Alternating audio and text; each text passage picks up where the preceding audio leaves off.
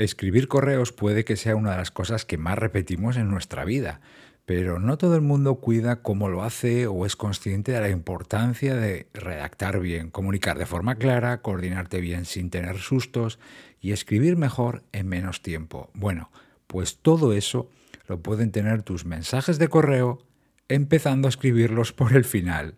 Gracias por acompañarme, soy Berto Pena y te doy la bienvenida al podcast de Wasabi donde aprendemos sobre hábitos, productividad y trabajo inteligente.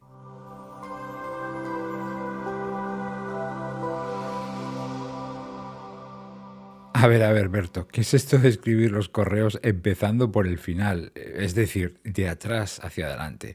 Bueno, no te preocupes, que no me, he vuelto loco, bueno, eh, tal vez un poco con los años. Déjame que te explique y enseguida verás el porqué de plantearte esto y, qué hay detrás realmente de esta fórmula. Fíjate, normalmente cuando vamos a escribir un correo, primero ponemos el destinatario, ¿verdad? Y a continuación el asunto y finalmente, por norma general, en este orden, el texto en sí, es decir, lo que queremos comunicar, que formalmente se llama el cuerpo del mensaje. Y siempre, siempre, siempre seguimos escrupulosamente ese orden Rara vez lo, alteramos, ¿verdad? Destinatario, asunto, cuerpo. Destinatario, asunto, cuerpo. Y lo hacemos así principalmente porque es el orden de los campos, de las casillas que vemos en la ventana de la aplicación que corresponda, Gmail, Outlook, Apple Mail, la que sea. Pues bien, siguiendo la fórmula que te propongo, deberíamos hacerlo justo en el orden contrario, es decir, primero el cuerpo, después el asunto y finalmente destinatario. Cuerpo, asunto, destinatario. O el texto, si, quieres utilizar el texto del mensaje en sí. Asunto y destinatario. Y empezamos por el cuerpo, por el texto, em, por el propio mensaje, porque es en realidad la razón de ese correo. Escribirlo en primer lugar te va a permitir concentrarte en primer lugar y antes de nada en lo que quieres decir. Así puede ser más directo, más clara, más, eh, más breve, escribiendo ya en el primer párrafo, incluso en la primera línea, lo que quieres contar o comunicar, pedir o informar, lo que sea. Olvídate de momento de quién vas a poner en copia o cuál va a ser el mejor asunto que le puedes poner a ese mensaje. Corta los rodeos, no lo dejes para el segundo o tercer párrafo, di cuanto antes qué quieres, qué necesitas, en definitiva, de qué va el mensaje. Ahora que tu mensaje es breve pero directo y claro, puedes pasar a redactar el asunto. Vamos hacia, hacia arriba realmente, ¿verdad? siguiendo la secuencia de casillas de los formularios.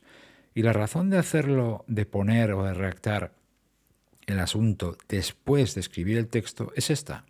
Te va a resultar mucho más fácil dar con las palabras para que ese asunto sea claro, preciso e informativo, pero a la vez también breve y directo y te va a resultar mucho más fácil resumir bien lo que acabas de escribir. Porque cuántas veces tú y yo hemos leído asuntos, o los hemos escrito, hemos leído asuntos que luego no tienen relación con lo que se cuenta dentro del mensaje. Y eso ocurre muchas veces, ya no voy a entrar en lo que pasa en la cabeza de esa persona, pero eh, ocurre eh, esta situación de que el asunto no tiene relación, al menos tan directa como parece con el mensaje, porque a veces empezamos a escribir un correo, nos interrumpen, o nos vamos a una reunión, o nos vamos a comer y dejamos el correo ahí abierto sin terminar.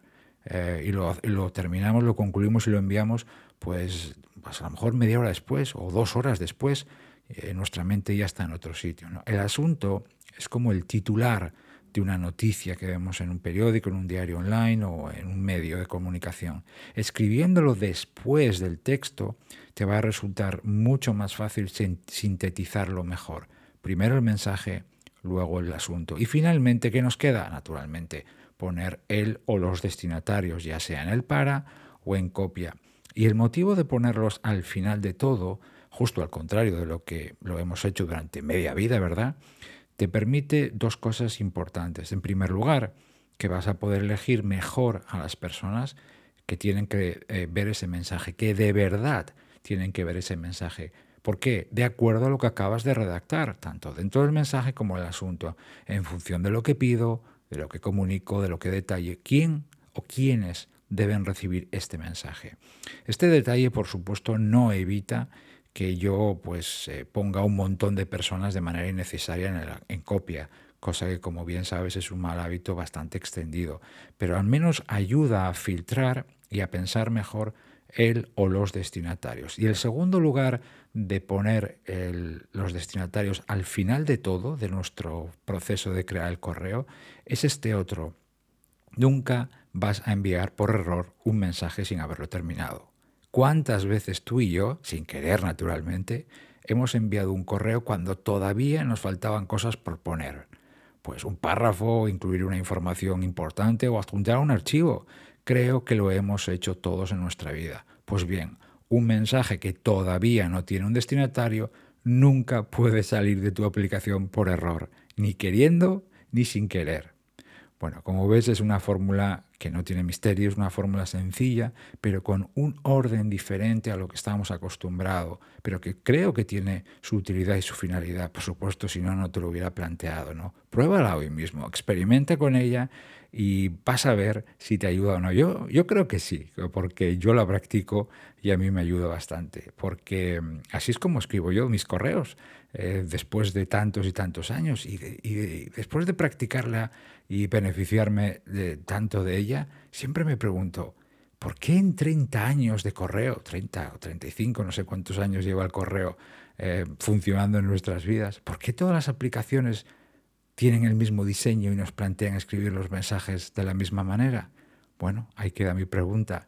Al final tú eres lo que repites, tú eres lo que son tus hábitos. Así que, ¿qué es lo próximo que vas a hacer? A lo mejor probar esta fórmula. Muchas gracias por haberme acompañado en estos minutos del podcast. Se despide de ti Berto Pena y hasta el próximo episodio me podrás encontrar en mi canal de YouTube y por supuesto en mi web thinkwasai.com. Hasta pronto.